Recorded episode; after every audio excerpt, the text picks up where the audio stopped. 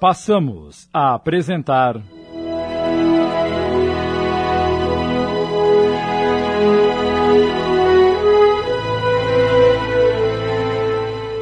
O Vaso de Porcelana, obra de Richard Simonetti, adaptada por Sidney Carbone.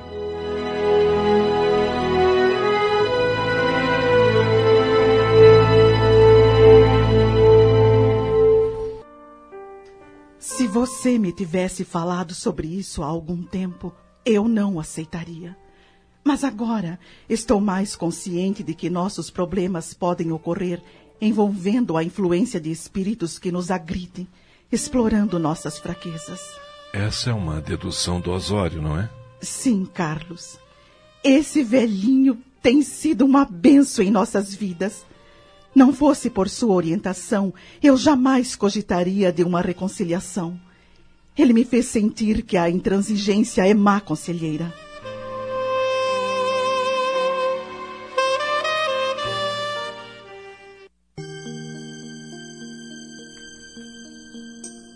Durante vários dias, Osório esteve com Júlia. Primeiro no hospital, depois em casa de sua mãe, para onde se recolhera. Aplicava-lhe passes magnéticos, conversava longamente, buscando acalmá-la. Volúvel e rancorosa, a jovem não se conformava com o rumo dos acontecimentos, mas temia sanções da justiça em face da agressão que cometera. Seus temores, aliados à imobilidade imposta pela fratura nas pernas, abriam as portas ao entendimento com Osório, incansável nas leituras que lhe fazia, procurando modificar suas disposições. Um dia, ela desabafou. Sinto muita revolta. Um rancor profundo que me consome. No fundo, ainda gostaria de agredir Carlos, que me usou para saciar seus desejos de prazer. Como toda pessoa comprometida em desatinos, Júlia era incapaz de reconhecer suas próprias culpas, preferindo justificar seus desvios com acusações indébitas. Osório, sabiamente, não a contestava, preferindo concentrar seus esforços no empenho por modificar-lhe as disposições íntimas. Quem estará livre de enganos, minha filha? Jesus deixou bem claro isso na passagem da mulher adúltera, quando convidou dentre seus acusadores a atirar a primeira pedra aquele que estivesse livre de pecados. Diante da autoridade do Mestre, que conhecia o coração humano, ninguém se atreveu, porque ninguém ali estava isento de comprometimentos. Nossa revolta, nossa inconformação são frutos amargos do nosso distanciamento de Deus. Resistente em princípio, Júlia acabou por ceder aos argumentos fraternos do velhinho. Cedeu, sobretudo, à espantosa força moral daquele homem que, através de árduas disciplinas, habilitara-se a refletir na terra a luz de Cristo. Embora estivesse muito longe de uma conversão autêntica aos valores espirituais, em face de sua imaturidade, Júlia acabou por compenetrar-se de que sua experiência com Carlos estava encerrada. Resta-me agora cuidar da minha própria vida.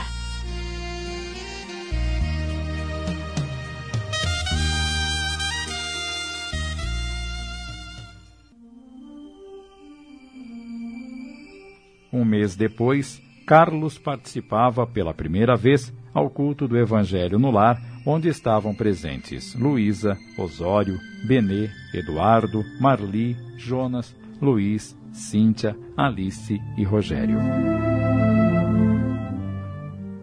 Osório lembrou que se aproximava o Natal e falou dos planos que haviam idealizado tempos atrás e que nem todos ainda tinham conhecimento, e completou. É importante que estejamos juntos no Natal, recordando que a união em família é um dos objetivos da mensagem de Jesus. As dissipações e desperdícios cometidos nessa data correm por conta das imperfeições humanas. O homem ainda não aprendeu a reverenciar a memória do Cristo na sagrada comemoração e julga homenageá-lo com a matança de animais, bebidas, gastos excessivos. Para que valorizemos o Natal, lembrando que ele convida à fraternidade, faremos uma comemoração em duas partes. Na primeira, à tarde, percorreremos um bairro da periferia e distribuiremos às famílias previamente cadastradas uma cesta básica, da qual constarão brinquedos para as crianças. À noite, nos confraternizaremos numa ceia modesta. Eu acho ótimo. Será uma reunião da família humana para atender a família universal. E quantos lares atenderemos? Dependerá do que arrecadarmos. Sugiro que no próximo ano abramos uma conta num banco onde todos depositarão um valor mensalmente de conformidade com suas possibilidades. Seria a poupança da fraternidade? É isso mesmo, Carlos. Eu acho a ideia excelente. Acertados os detalhes, com a concordância de todos, Osório convidou Luísa a fazer a prece de abertura e teve início o culto do Evangelho no lar.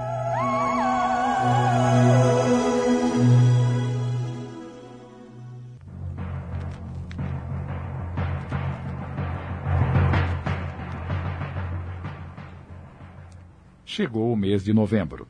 Certa noite, como fazia costumeiramente, Osório foi refugiar-se no jardim para meditar.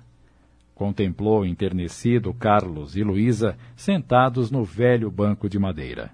Carlos desfolhava uma rosa, derramando as pétalas sobre a esposa, que sorria feliz. O velhinho aproximou-se e falou solene. Antigo e belo axioma, nosso espírito embala. A rosa envolve em aroma a mão que a despetala. Vejo que arranjei um concorrente. Quem me dera ser um trovador. Apenas cometi uma trova mal arrumada, de pés quebrados. A rosa que perfuma a mão que agride evoca velho ditado. Sê como o sândalo que perfuma o machado que o derruba. é isso mesmo, minha filha. Essa ideia, na verdade, é a essência do pensamento de Jesus. Retribuir o mal com o bem é a mais vigorosa de todas as ações em favor de nossa paz.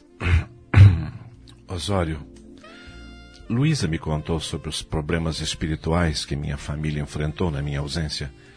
Fale-me a esse respeito, por favor. Como sempre, sabiamente, Osório revelou-lhe os acontecimentos numa conversa que se prolongou por mais de uma hora. Carlos ouviu atentamente. Apesar dos estudos que vinha realizando sobre a doutrina, ainda não entendia muita coisa. Ao final, perguntou: E os obsessores foram doutrinados e afastados? Segundo notícias do nosso Leandro, do Seara Cristã, vários deles decidiram modificar suas disposições. De qualquer forma, isso não é tão importante quanto a mudança de atitude de toda a família.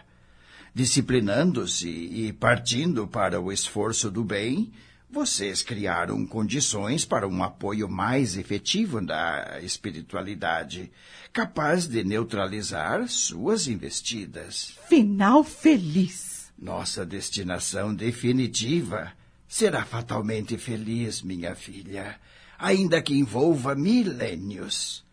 Alcançaremos um dia a comunhão plena com Deus, tornando-nos co-participantes na obra da criação.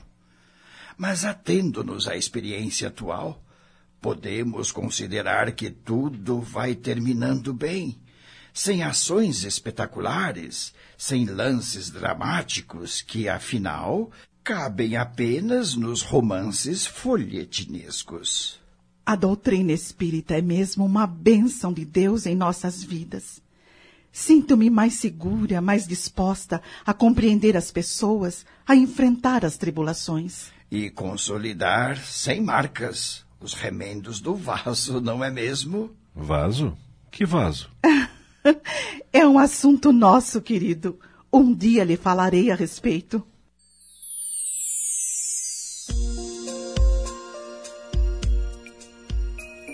Uma semana se passou. Certa madrugada, Marli acordou em sobressalto, como se alguma coisa grave estivesse prestes a acontecer. Acendeu a luz e olhou para o relógio.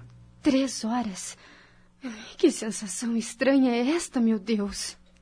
Ela levantou-se e foi até a cozinha para tomar um copo d'água. Ao entrar, deparou com Osório sentado à mesa, com expressão de dor. O que aconteceu, seu Osório? Está se sentindo mal? Apenas um mal passageiro. Tomei um comprimido e, e vai passar. Mas o senhor está muito abatido. É melhor chamar um médico. Não se preocupe, minha filha. Ah, daqui a alguns instantes. Ele não teve tempo de terminar a frase. Pendeu a cabeça sobre a mesa e desfaleceu. Ah, meu Deus, ele desmaiou! Papai, mamãe, corram aqui! O seu Osório está passando mal! Estamos apresentando. O Vaso de Porcelana. Voltamos a apresentar.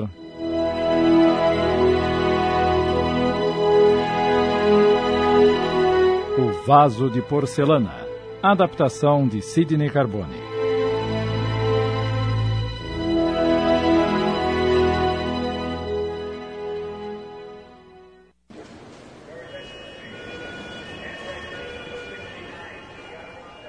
Duas horas depois, Carlos foi se encontrar com Luísa na sala de espera do hospital, depois de uma longa conversa com o médico. E então, Carlos, como está o Osório? O que disse o médico? É grave, Luísa. Ele sofreu uma trombose renal. O problema está sendo superado, mas os rins foram afetados. Terá de submeter-se à hemodiálise com um prognóstico ruim em virtude de sua idade.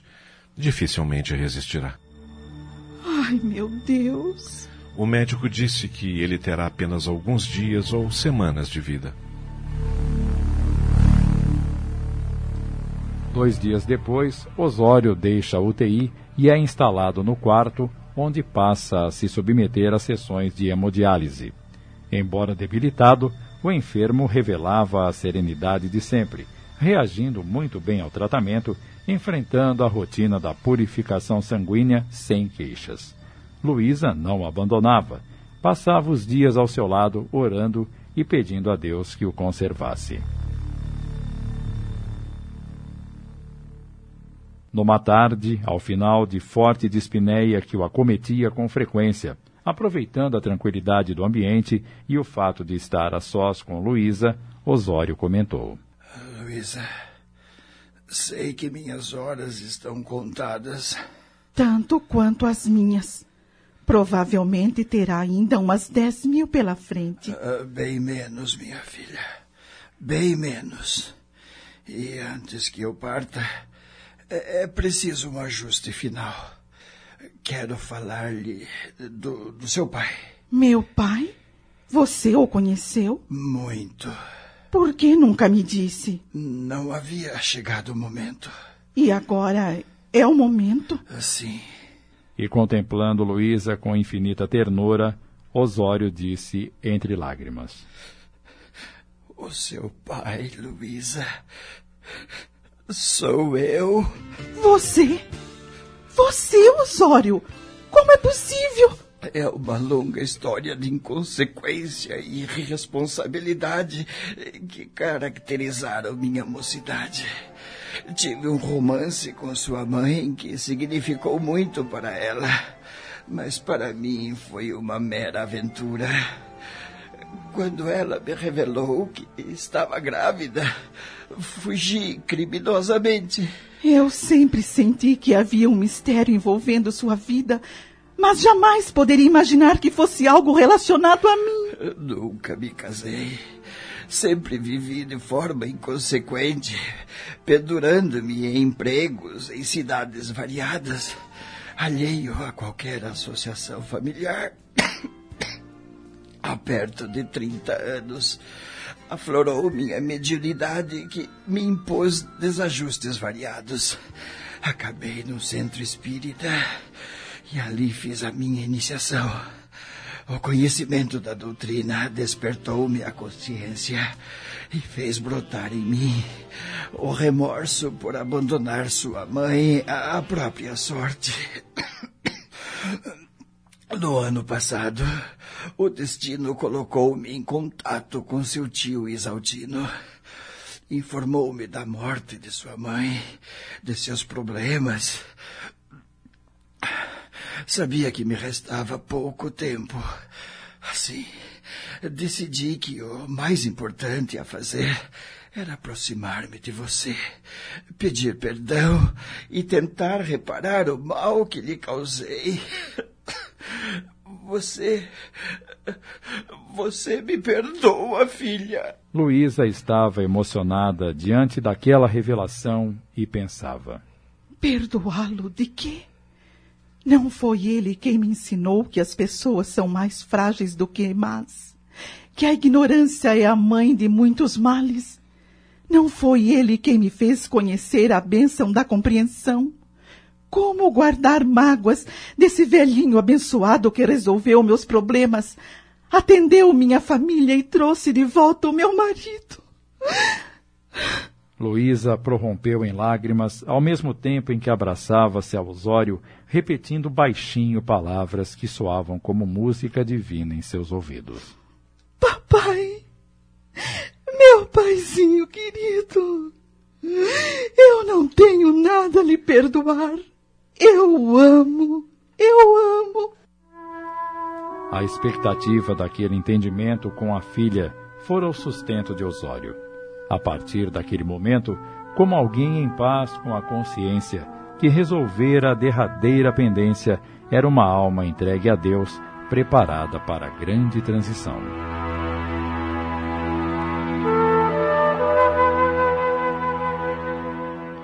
Durante alguns dias, Luísa acompanhou o progressivo enfraquecimento do pai, que mansamente iniciava o retorno à vida verdadeira. Nas últimas horas, ele pediu a presença da família. Meus queridos, vivo os derradeiros momentos na carne. Carmino, meu guia espiritual, me avisou que partirei em minutos. Retorno feliz porque consegui reencontrar minha família. Quero um velório simples, sem choro, sem mágoas. Não me será possível colaborar fisicamente no preparo das cestas dos pobres no Natal, mas acompanhei, acompanharei tudo, tudo em espírito não deixe de fazê-lo. Eu.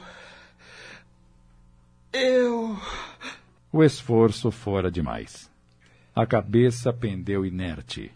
Por algumas horas, Luísa e os familiares velaram em oração o velhinho querido. Osório regressava vitorioso à espiritualidade.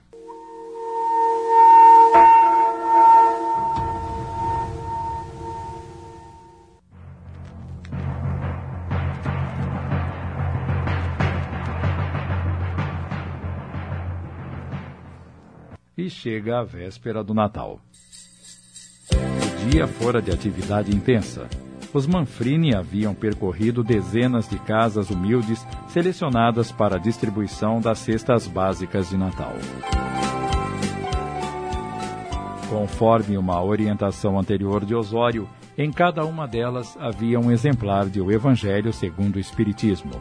Ele dizia: Pão do corpo e pão do espírito. Na última residência, reuniram-se no quintal humilde para a prece de agradecimento a Jesus. Quase todas as famílias atendidas ali estavam. Rogério pronunciou uma singela oração. Em seguida, leu e comentou o pequeno trecho de O Evangelho segundo o Espiritismo, ressaltando o significado da vinda de Jesus ao mundo. Luísa contemplava emocionada o neto.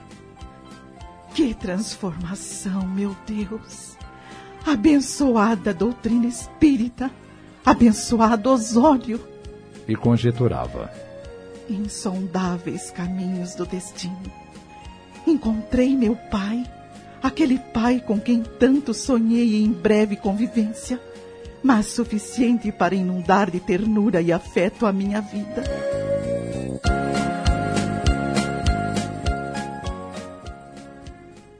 Então, para a surpresa de todos, Marli começou a falar mansamente, com uma entonação inconfundível que a família percebeu de imediato tratar-se do espírito de Osório. Meus queridos, o Senhor concedeu-me a felicidade de falar-lhes neste dia tão significativo de muitas alegrias. A alegria da comemoração do nascimento de Jesus. A alegria de vê-los no serviço do bem que nos integra na família universal. Grande é a misericórdia divina que nos tem proporcionado infinitas oportunidades de renovação nas lutas do mundo. Quando reencarnados, submetidos às limitações do corpo, dificilmente compreendemos que há uma finalidade para a jornada da Terra. Aqui, da espiritualidade, lamentamos o tempo perdido, as ilusões alimentadas, os erros cometidos. E isso não ocorre por falta de orientação ou de proteção espiritual. Numa simples leitura do Evangelho, temos o roteiro para a vida toda e quanto à proteção, jamais nos falta, por parte de generosos benfeitores espirituais, que procuram nos alertar quanto aos nossos deveres, preservando-nos a integridade. O problema é que raramente lhes damos atenção, vivendo em função de nossos desejos e paixões. Sinto-me muito feliz porque vocês começam a entender isso e estão dispostos a não perder tempo. Estou longe de situar-me como um orientador espiritual, mas saibam, meus queridos, que estaremos sempre juntos nas tarefas do bem. Deus os abençoe Feliz Natal, meus filhos. Feliz Natal! Feliz Natal! Feliz Natal! Feliz Natal!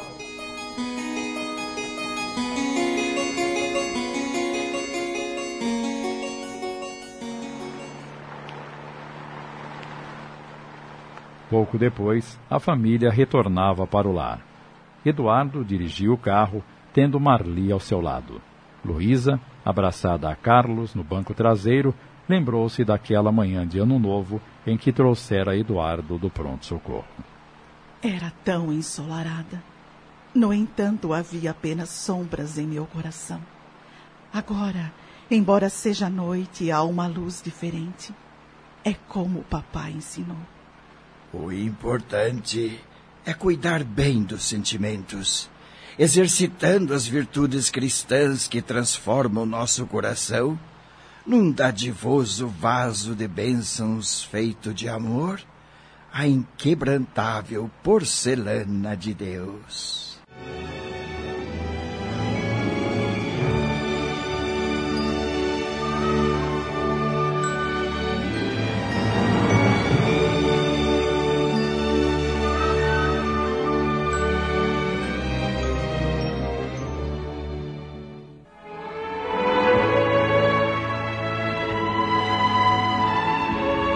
Estes episódios nos passam realidades bem comuns em nossas vidas de encarnados, mas têm a vantagem de nos mostrar como alguém mais experiente das verdades espirituais pode exercer uma influência benéfica, encaminhando pensamentos e sentimentos para os objetivos básicos das reencarnações.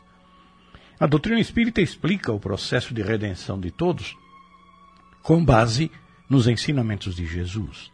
E na medida que vamos nos inteirando da necessidade da compreensão das limitações de cada um, percebemos que a paciência, a tolerância, o perdão e a persistência no bem são os meios de crescermos espiritualmente e nos iluminarmos com o amor e a paz.